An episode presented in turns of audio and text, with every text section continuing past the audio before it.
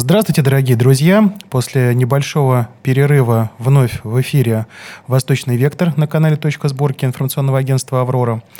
Мы сегодня решили, после немножко передохнув, решили сразу взять быка за рога. И у нас сегодня достаточно объемная и очень важная тема. Мы сегодня поговорим э, о Китае. У нас уже был выпуск о Китае в свое время, вы можете его найти в нашей ленте. Но сегодня мы поговорим о глобальном Китае. Мы сегодня поговорим о той структуре, которую, собственно, из себя представляет китайская экономика, ну и китайское государство. Очень хочется понять, Китай – это часть текущей системы или это зарождающаяся новая система? Вот чтобы разобраться во всех этих очень сложных вопросах, а, мы сегодня пригласили необычного гостя, а человека очень глубокого, человека очень подготовленного и знающего, человека, который недавно вернулся как раз-таки из научной а, командировки в Китайскую Народную Республику. У нас сегодня с радостью это делаю. Объявляю нашего гостя. Это профессор факультета госуправления Московского государственного университета, а, доктор экономических наук Елена Николаевна Ведота. Елена Николаевна, здравствуйте. Здравствуйте, Руслан. Здравствуйте. Елена Николаевна, ну вот очень хочется понять. За последние десятилетия очень серьезные произошли изменения в Китае от системы, которая была при Мао Цзэдуне, потом был Дэн Сяопин, его реформа, и вот сейчас вроде бы, опять-таки, много разговоров, какова будет система при Си Цзиньпине и так далее, и так далее. На ваш взгляд, профессионального экономиста, человека, глубоко знающего стратегии экономические, Китай – это все-таки какая-то отдельная экономическая модель? Или это все-таки некая специфика какой-то другой модели? Ой, вы знаете, на самом-то деле у них э, вообще-то отличная модель от всех. В каком смысле? С одной стороны, в экономике у них сегодня как бы настоящая капиталистическая модель. С другой стороны, политическая власть, вы знаете, принадлежит коммунистической партии Китая. Вот такой специфики, в общем-то, нигде нет. У них даже модель поэтому получила название «Пекинский консенсус». Вот в отличие от Вашингтонского консенсуса, вот мы все легко реализовали, э, развалили нашу связующую все звенья власти коммунистическую партию. Э, дальше у нас, да, вроде бы как государство рулит, но мы прекрасно понимаем, большое значение имеет власть олигархов. А в Китае все равно остается политическая власть, принадлежит коммунистической партии Китая. Конечно, можно сказать, что на них влияют олигархи, которые получились в ходе реформ капиталистических. Но все-таки э, там вот то, что рулит целая партия, а партия, она непростая, там разные течения в ней есть. И, на мой взгляд, вот судя по тому, как вот я общалась, будучи в Китае, там сегодня главная направляющая сила, которая действует на принятие решения в КПК, это все-таки китайская народная армия а о них левых взглядов. И то, что сегодня так Си Цзиньпинь э, все-таки осуждает где-то как-то реформы Дэн Сяопина, и кажется, что он возвращается к Мао, хотя он не возвращается, он и не может к нему вернуться. И к Мао у китайцев двоякое отношение. Они его уважают за то, что он сумел все-таки страну вытаскивать из аграрной страны более индустриальную, сумел дать образование людям. Но все помнят политику большого скачка, которая принесла много жертв, и культурную революцию. И то, что Дэн Сяопин начал свои экономические реформы тогда, э, можно понять, э, почему он начал. Ну, вот мы сейчас об этом и поговорим. Э, вот. Но эти реформы завели Китай сегодня в тупик. И он переживает непростые времена, в частности, по оценкам официальным, безработица среди молодежи достигает 18%, а не уточняли даже мои студенты, которые у меня учатся, когда я назвала эту цифру, они говорят, на самом деле, Елена Николаевна, 25%. Это очень плохой сигнал. Более того, в Китае можно увидеть, как говорят, города-призраки. То есть строят очень много зданий, строят их, причем не думая о том, что люди нуждаются в соответствующей инфраструктуре, нуждаются в рабочих местах. То есть какая-то есть такая точная застройка. и нету плана развития данной территории. А, их так называемый Газплан Китая, он планирует, вот этот план никакого отношения не имеет к тому, что когда-то делал наш Газплан, это ближе к нашему Минэкономразвития. То есть э, у них экономика, по общему признанию, развивается диспропорционально.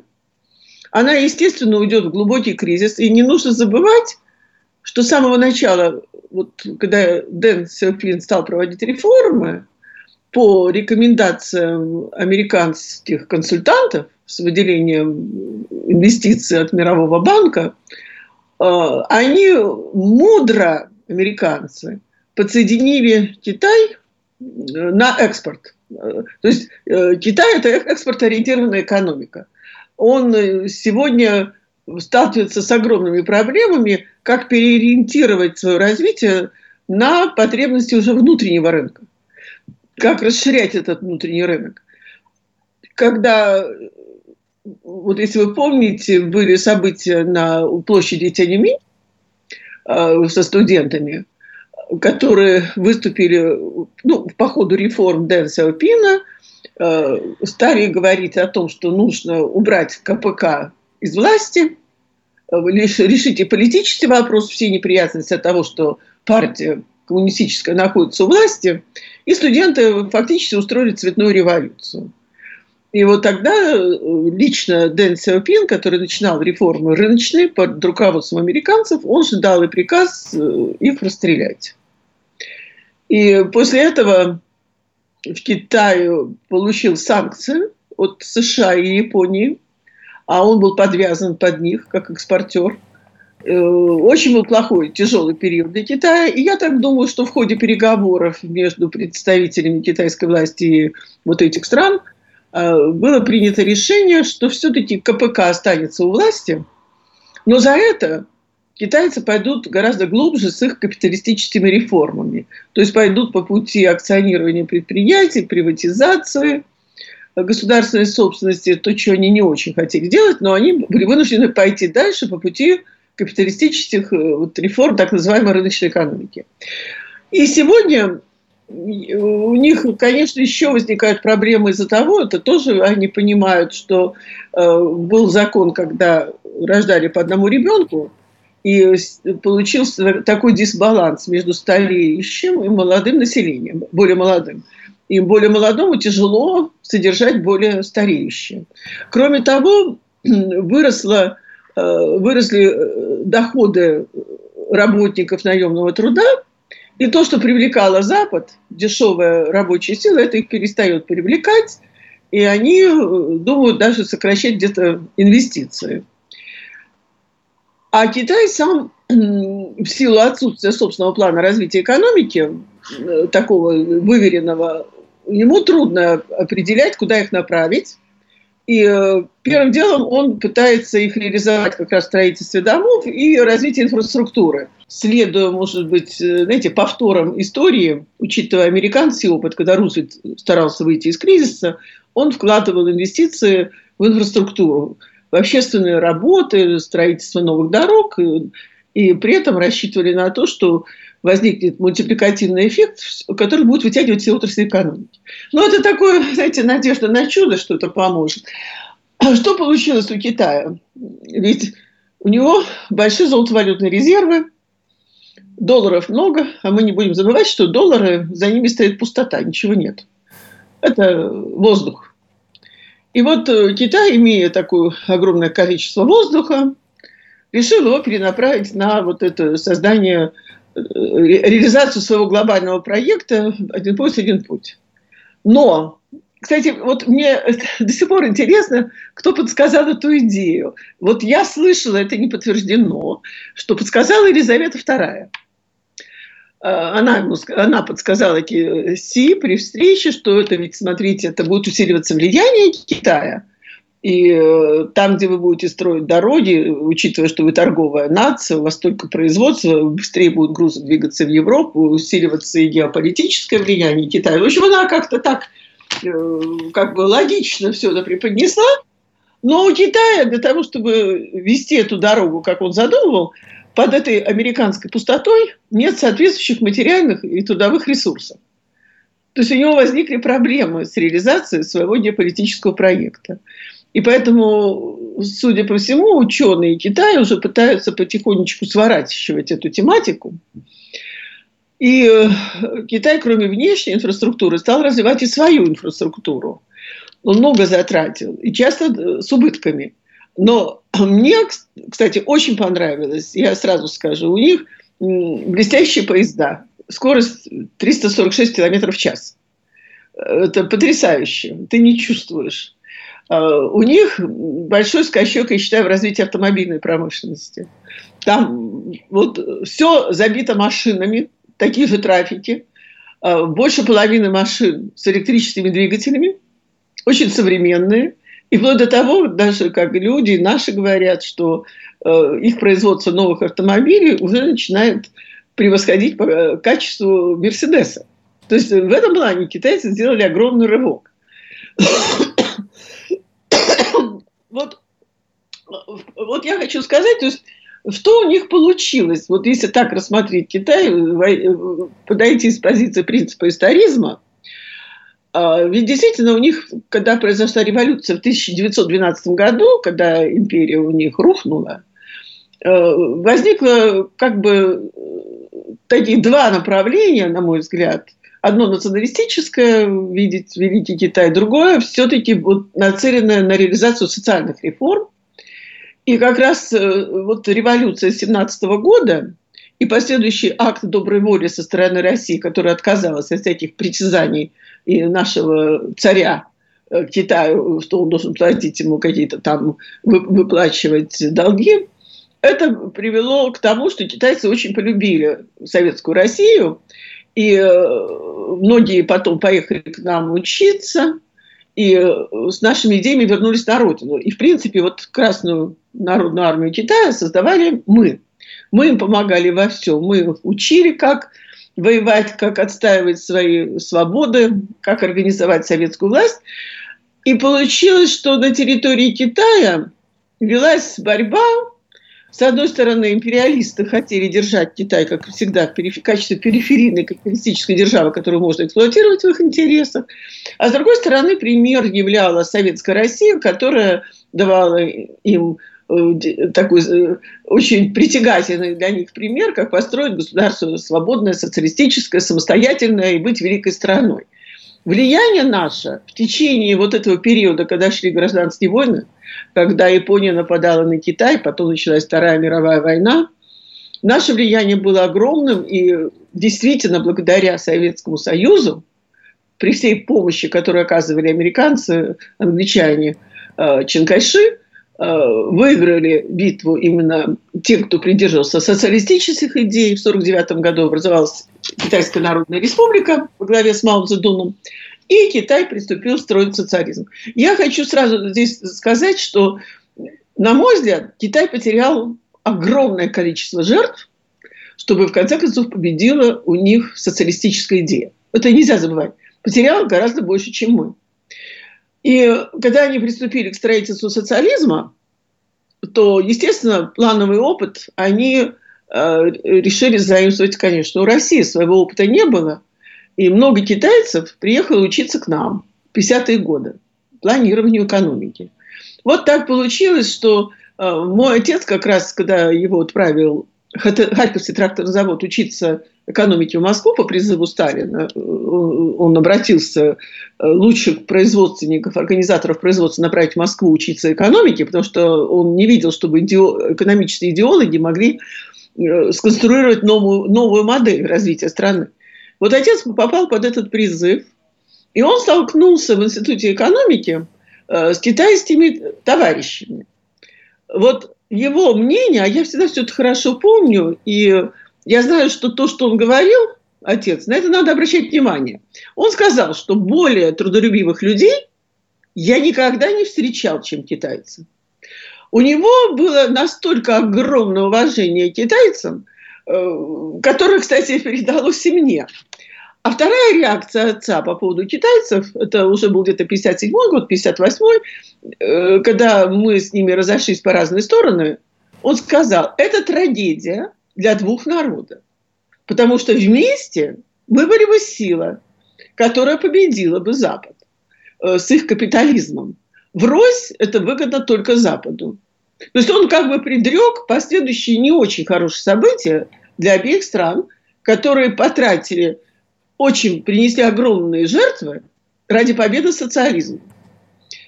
И э, вот когда Хрущев стал развенчивать, как он считает, культ Сталина, то это вызвало негативную оценку у Мао Цзэдуна, и он стал отворачиваться от нас. Самое интересное, что э, и судьба вот интернационала, вот я этим специально, честно скажу, не занималась, это должны более глубоко политологи заняться. Интернационал как бы тоже ушел за Мао Цзэдуном.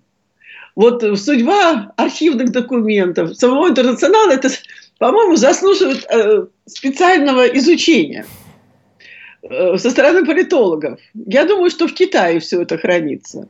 Но как бы такая была реакция на поведение Хрущева, что его совершенно справедливо рассматривали как реставратора капитализма в нашей стране. То есть они первые дали реакцию. Тут очень важный момент что когда Мао Цзэдун отвернулся от нас в силу, как считается, и, естественно считается, что Хрущев повел страну по пути реставрации капитализма, то он оказался без, без тех знаний, которые нужны были ему для того, чтобы планировать развитие экономики качественно.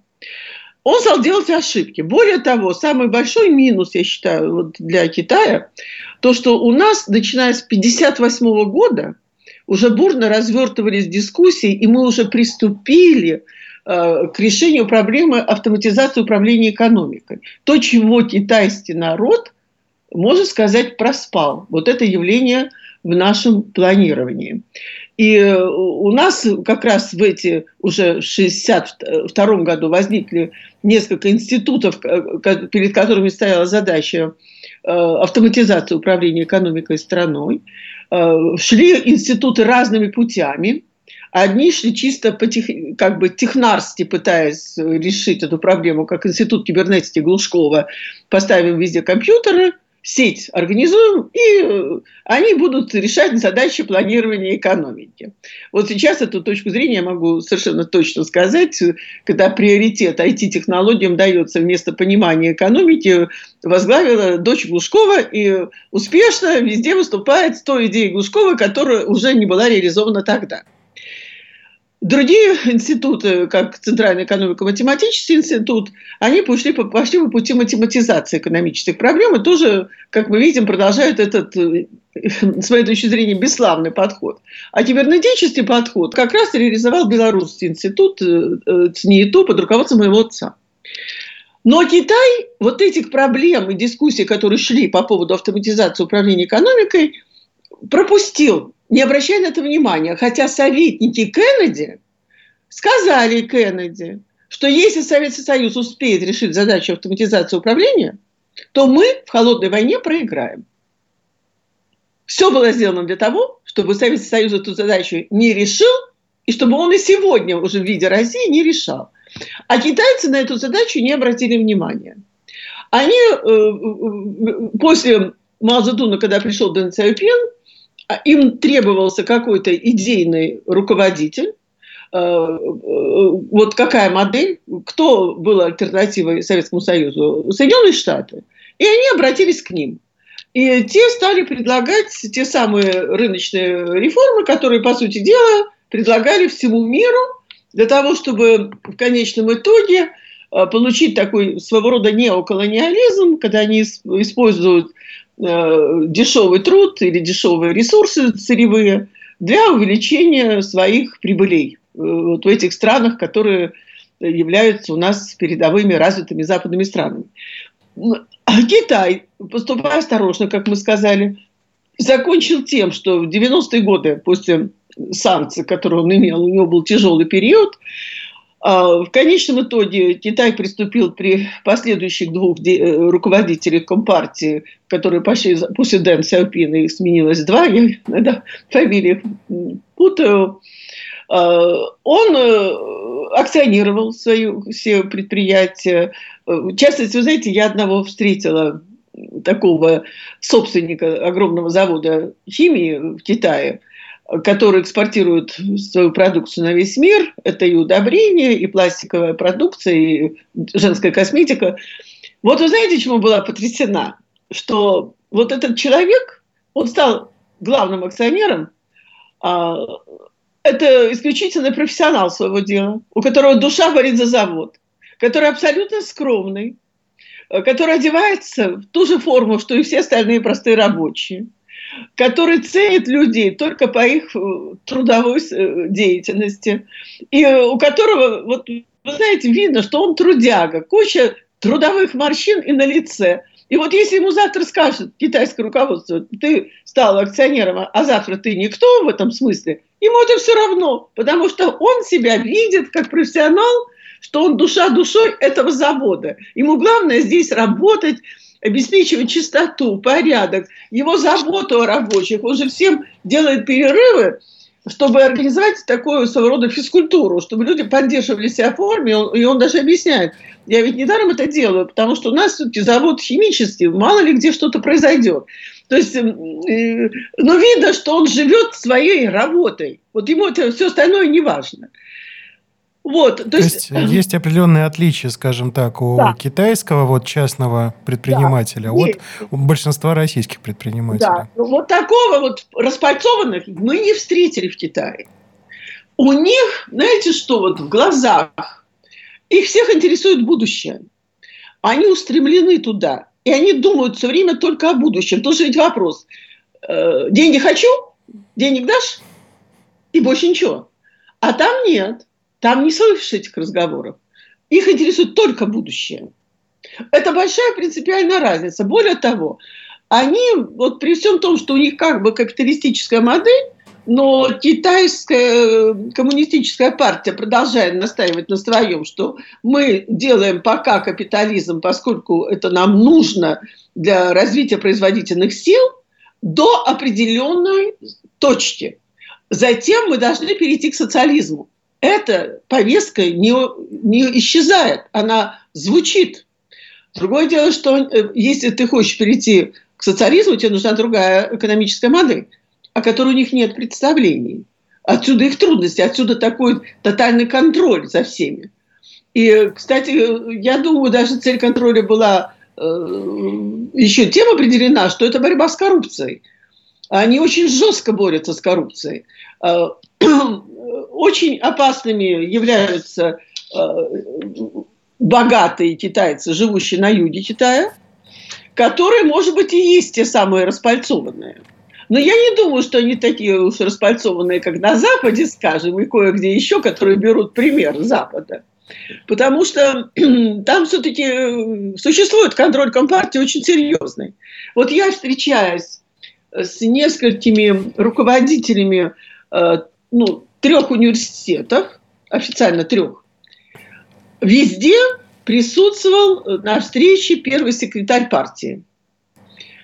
Вот э, большой университет, он может быть даже, ну, может быть, он имеет высшее образование, я не уверен, этот человек. Но у него есть что? Он из разговора понимает и чувствует, это работает то, что вы предлагаете во благо народа или нет. И это они контролируют. То есть я была потрясена, что когда мы встретились с достаточно большой э, группой э, и ученых, и там студенты были из э, Дзинань университета, это столица провинции Шандон. И вот их декан экономического факультета, женщина молодая, может быть, где-то 45 лет, вот так, как у нее глаза горят, как ей хочется всего нового – Э, вот вы, когда я рассказывала о том периоде, который китайцы выпустили из внимания, как раз кибернетический период, как им было всем интересно, как студенты, открыв глаза, слушали, и они подошли и говорят, спасибо, мы никогда даже вот этого не слышали до этого, то, что вы нам рассказали. И вот потом, э, поскольку у нас встреча продолжилась с этим первым секретарем, я ему сказала, вы знаете, меня поразила ваша декан. Ведь такая молодая, энергичная женщина, вот как она быстро все схватывает и как и хочется все реализовать быстро. Он говорит, а вы знаете, не только она вас поражает, мы тоже давно на нее обратили внимание, поэтому она где-то вот буквально через месяц станет уже первым проректором университета. То есть они этих людей видят, они их продвигают, у них есть будущее, понимаете? Вот, То есть это вот. в данном случае говорит о том, что социальные лифты для такого рода пассионариев, они совершенно спокойно в Китае на, функционируют. естественные лифты. Угу. То есть, видимо, то, что они сохранили стержень коммунистическую партию с ее контролем тотальным за всеми, это позволяет им э, не разрушить Китай. И как раз, конечно, все э, враги Китая, которые стали богатыми, они, естественно, хотят разрушить Компартию. Но та же самая армия в Китае – это самая большая сила. Они левых взглядов. Армия Китая хочет перемен в сторону социализма. Почему их выдвиженец, э, за ней, она стоит за нынешним руководителем, он, в общем-то, впервые после так называемых удачных волшебных реформ Дэн Сяопина, о которых у нас тоже любят говорить, как сказка и все остальное, стал очень так негативно относиться к последствиям этих реформ. Но э, вот его усиление контроля с этим связано. А с другой стороны, а как дальше развивать экономику? Она же э, действительно продолжает оставаться зависимой от Запада. Они боятся санкций. Это их э, развитие промышленности буквально связано с экспортом. И э, у них сегодня серьезные проблемы еще того, что большое социальное неравенство деревни и города – Э, пенсии в деревне, я не знаю, если раз в 10, если не больше, ниже. Э, обеспеченность медицинскими услугами и другими значительно ниже, несопоставимо ниже. У них есть региональное расслоение. То есть э, на юге очень богатые регионы. Но вот эта провинция Шандон, она богатая, она находится на берегу Желтого моря, поэтому у нее есть возможность развиваться, и все. но она отличается от юга, поскольку она ближе к северу, она все-таки ориентирована на те же нужды, что китайская народная армия. Поэтому они ищут выход. То есть э, это та провинция, которая, являясь богатой, желает прогрессивных изменений. Может быть, я бы на юге Китая встретила других людей. Может быть, это разные люди. Но то, что я встретила в этой провинции, она достаточно огромная. И э, меня эти люди поразили. Это правда. Меня поразило то, что, находясь в гостинице, э, там, если заказываешь еду, к тебе приходит робот. Робот-разносчик еды. То есть они ушли в этом плане далеко вперед. И вот эти дома, вот мы посетили несколько городов Китая, я не знаю, как они их строили, эти небоскребы. Вот то, что вот мы смотрим Сити, у нас выросло Сити. Да таких Сити у них в каждом периферийном городе по несколько штук, если не по десяткам. И, и при этом размах вот строительства. Мы приехали в гостиницу. Холл огромнейших размеров. Гостиница там э, низ, как огромный шар. То есть, что китайцы вытворяют, я не знаю, но они достигли, конечно же, высочайшей производительности труда. А, но, опять-таки, возникает вопрос, что делать дальше? И на этот счет Запад цинично им опять говорит, нужно продолжать реформы, дальше двигаться к капитализму. Но Китай понимает, что он не может дальше двигаться. Политическую систему надо менять, говорит Запад. А Китай как раз опираясь на изучение опыта э, бывшего Советского Союза, кстати, это любимейшая страна у китайцев. Вот серьезно, вот на вопрос, ваша любимая страна, однозначный ответ – Советский Союз. И у них э, просто обожают, боготворят людей, выходцев из Советского Союза. Они их действительно очень любят. И песни поют с удовольствием. Вот я была в таком, в Пекине уже, мы посетили огромный э, такой комплекс невероятных размеров. У нас, конечно, такого быть не может. Это молодежный центр, где представлены как бы своими ну, своими наиболее яркими картинками разные города, вот они стоят, как бы имитация каких-то зданий. Все виды кухни, включая русскую и белорусскую кухню, украинскую почему-то нет, представлены. Все виды, вот все виды кухни, которые только есть в мире. Это такой огромный комплекс, это город в городе, э, специально для молодежи. И там очень много молодых, которые, ну, видно, приятно проводят время, слушают музыку, где-то танцуют, где-то ходят на какой-то концерт на этой же огромной территории. То есть Китай поражает своими масштабами. Не, ну, учитывая и население Китая, он, конечно, всегда поражает. А, Елена Николаевна, ну, все-таки некоторым образом подводя определенный а, итог, а, какая картинка сложилась у меня по итогу вашего рассказа о Китае? Она очень противоречивая. То есть, с одной стороны, мы говорим о фантастических небоскребах, но с другой стороны, мертвые города. Это да, действительно да. большая проблема Китая. Да, То есть, да. с одной стороны, у нас получается вроде бы на какой-то части Китая та же самая прибрежная провинция Шаньдунь, там, а, Гуанчжоу и так далее. Там э, что-то происходит, конечно, там достаточно быстрое развитие. В то же время глубинные провинции, там, мягко говоря, все не так уж по-капиталистически ярко и красиво. Отток населения, который идет в Китае с севера на юг, вот у нас часто э, говорят, вот будет э, китайское нашествие на Дальний Дальний Восток. В Китае не знают, как решить проблему с провинцией Хэйлудзянь, например. Это север Китая, откуда народ бежит со страшной силой. Причем по нашим российским меркам это вполне себе южная провинция. Она там расположена на тех же широтах, что и Приморский край, например. То есть противоречие очень серьезное. Говоря о плановой экономике, а, из того, что я сейчас услышал, у меня получился такой очень а, немножко, может быть, а, странноватый вывод. У китайцев есть план сделать план. Можно я, ли так сказать? Или, или здесь я неправильно вас понял? Нет, нет, э, вы, э, Руслан, тут ведь очень интересный момент. Они сегодня столкнулись, и они это осознают, с необходимостью изменения модели функционирования экономики. Вот как это сделать, я могу сразу сказать, они не знают они понимают, то, что вы сказали, вот эти неравенства регионов, внутри социального неравенства, они это все понимают. Это их, это их очень э, э, озадачивает руководство. Кстати, вот их руководство за это очень переживает. За безработицу среди молодежи. Ведь смотрите, он, э, э, Си, можно сказать, Зипинь, он же набросил ошейник на крупные корпорации, Джакома. Он заставил их налоги большие платить. А в ответ они что сделали? Уволили очень много молодежи как раз. Поэтому у него голова, я уверена, кипит от проблем, с которыми столкнулся. И вопрос, как их решать. А, Запад демонстрирует что для Китая? Вот я так расцениваю их точку зрения. А, они действительно с ним ведут пока холодную войну, как с нами когда-то. Им нельзя давать Китаю дальше развиваться. Потому что Китай действительно для Запада представляет собой угрозу.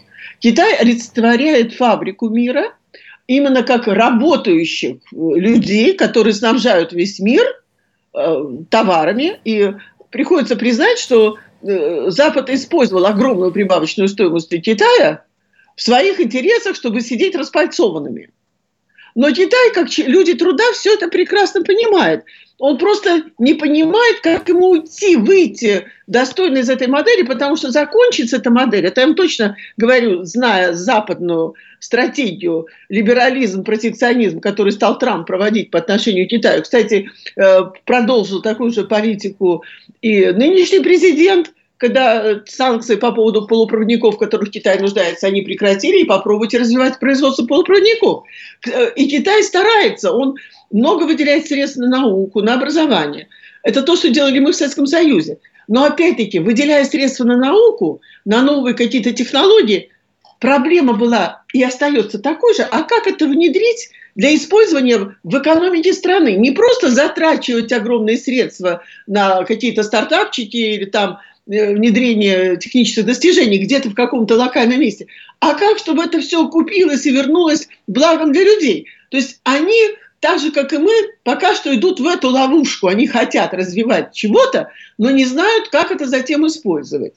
И я считаю, что они прекрасно понимают опасность. Это не зря их объявили врагом чуть ли не номер один. Мы там два, они номер один. Кстати, обратите внимание, две страны, братья, которые были заявлены в свое время, любители социализма, имевшие столько много жертв, в результате из-за того, что не справились с задачей автоматизации управления экономикой, они оказались сегодня э, врагами самого вот этих э, Запада, которые проповедуют модель уничтожения фактически человечества.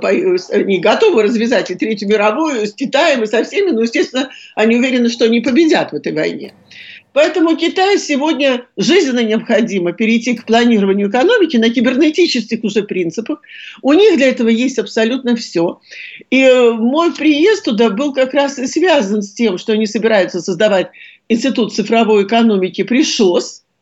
Они меня пригласили. Я им открыла глаза, что была такая наука, экономическая кибернетика.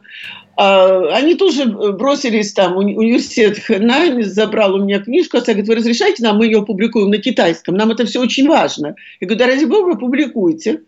А, у них, ну, такой неподдельный интерес к этому, и вот у меня мечта только одна, чтобы центр интеллектуальный по переходу к новой модели, учитывая, что сейчас все глобальные процессы настроены на формирование новых моделей экономики, будет находиться в Москве и совместно с китайскими братьями они, вот многие говорят, вот они хотят забрать у нас Восток, сырье. Да они ничего от нас не хотят. Это мы хотим, возьмите сырье. Мы не хотим быть другими. Они, ну раз вы просите, что вы хотите нам отдать сырье, лес ваш, воду иркутскую, ну что делать, будем брать, раз вы даете. То есть я не хочу их обвинять ни в чем. Они, наоборот, у них такая историческая благодарная память к нашему народу. Никто не вспоминает те события, которые были, которые еще больше омрачили наши отношения. Все их сознательно забыли, потому что там тоже понимают, что мы должны быть в дружбе навек, чтобы в этом формирующемся мире мы сумели противостоять, защитить себя и дать человечеству новые возможности открыть. И вот это, кстати, понимают и на Западе прогрессивные люди. Во всех их книжках, журналах проводится одна и та же мысль, что только стратегический альянс России и Китая способен вывести цивилизацию на новую траекторию развития. И э, да, ну, под это и требуется новая модель планирования экономики. И я очень надеюсь, что это все будет выполнено, потому что поддержка вот тех идей, которые я, допустим, говорю, она существует. И не только среди э, вот, нормальных, обычных людей, но и среди определенных людей в правительстве, которые все это э, понимают серьезно, что нам это потребуется.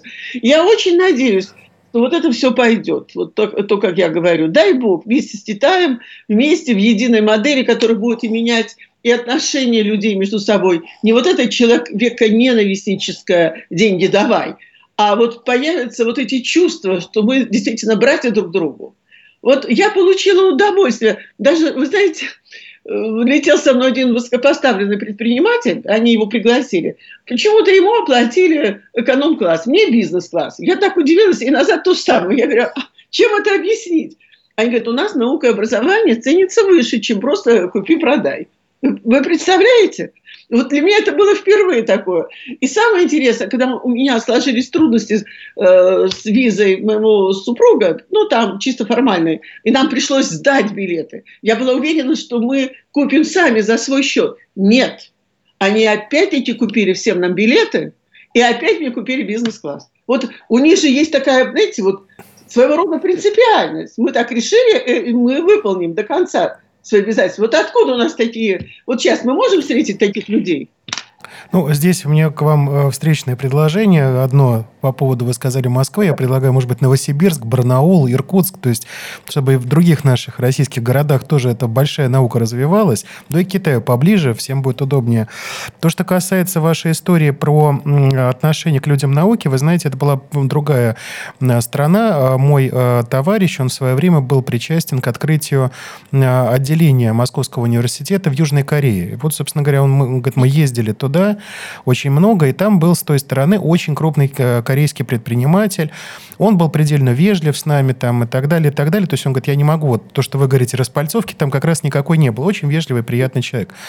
Но что произошло, когда э, на встречу мы привезли э, профессора Московского университета? То есть он превратился в человека, который там подливал ему чай, там все. Просто он превратился, вот что называется, в, в человека, который был готов на все. От, от, отношение к людям науки на Востоке, конечно, совершенно иное. И это, на мой взгляд, правильное отношение, потому что действительно это люди, владеющие знанием. А знание – это высшая, высшая форма богатства.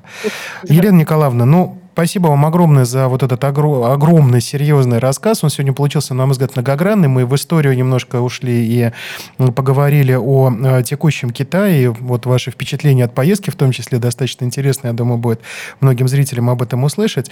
То есть э, я для себя делаю такой вывод, что в данном случае мы можем говорить о том, что потенциал наших отношений огромен, это понятно. Важно, на каких платформах мы будем это осуществлять.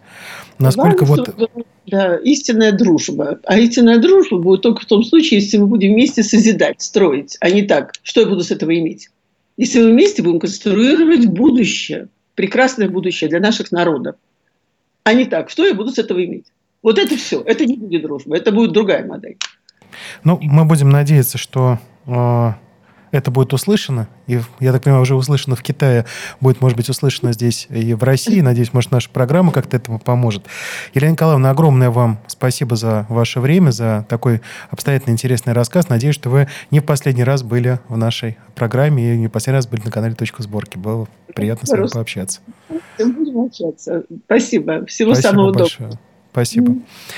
Ну что ж, дорогие друзья, у нас вот такой сегодня получился интересный рассказ о том, как строится э, экономическая стратегия Китая. Как видите, там много противоречий присутствует. И действительно, та дорога, по которой пошел Китай, Елена Николаевна вот много говорила про Дэн Сяопина, действительно, его преемники, и Ли Пен, и Дзянь Цзяминь, они достаточно много сделали для того, чтобы именно э, был либеральный такой либеральный подход в э, китайской экономике. И действительно, то, о чем профессор Ведота сейчас говорила, о кризисных явлениях в китайской экономике, об этом тоже нельзя не говорить. Китай огромен, Китай – это гигант экономический, все это есть, но есть очень серьезные проблемы как Китай сумеет их перестроить, сумеет ли он решить эти задачи. Вот это действительно сегодня ключевой вопрос.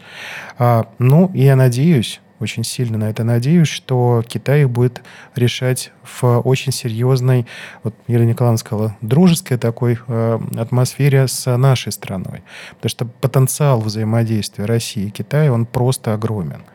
Просто огромен. Сегодня есть э, поэтому огромные силы, которые прикладывают очень серьезные усилия для того, чтобы наши э, страны рассорить, вбросить э, зерна противоречий между нами.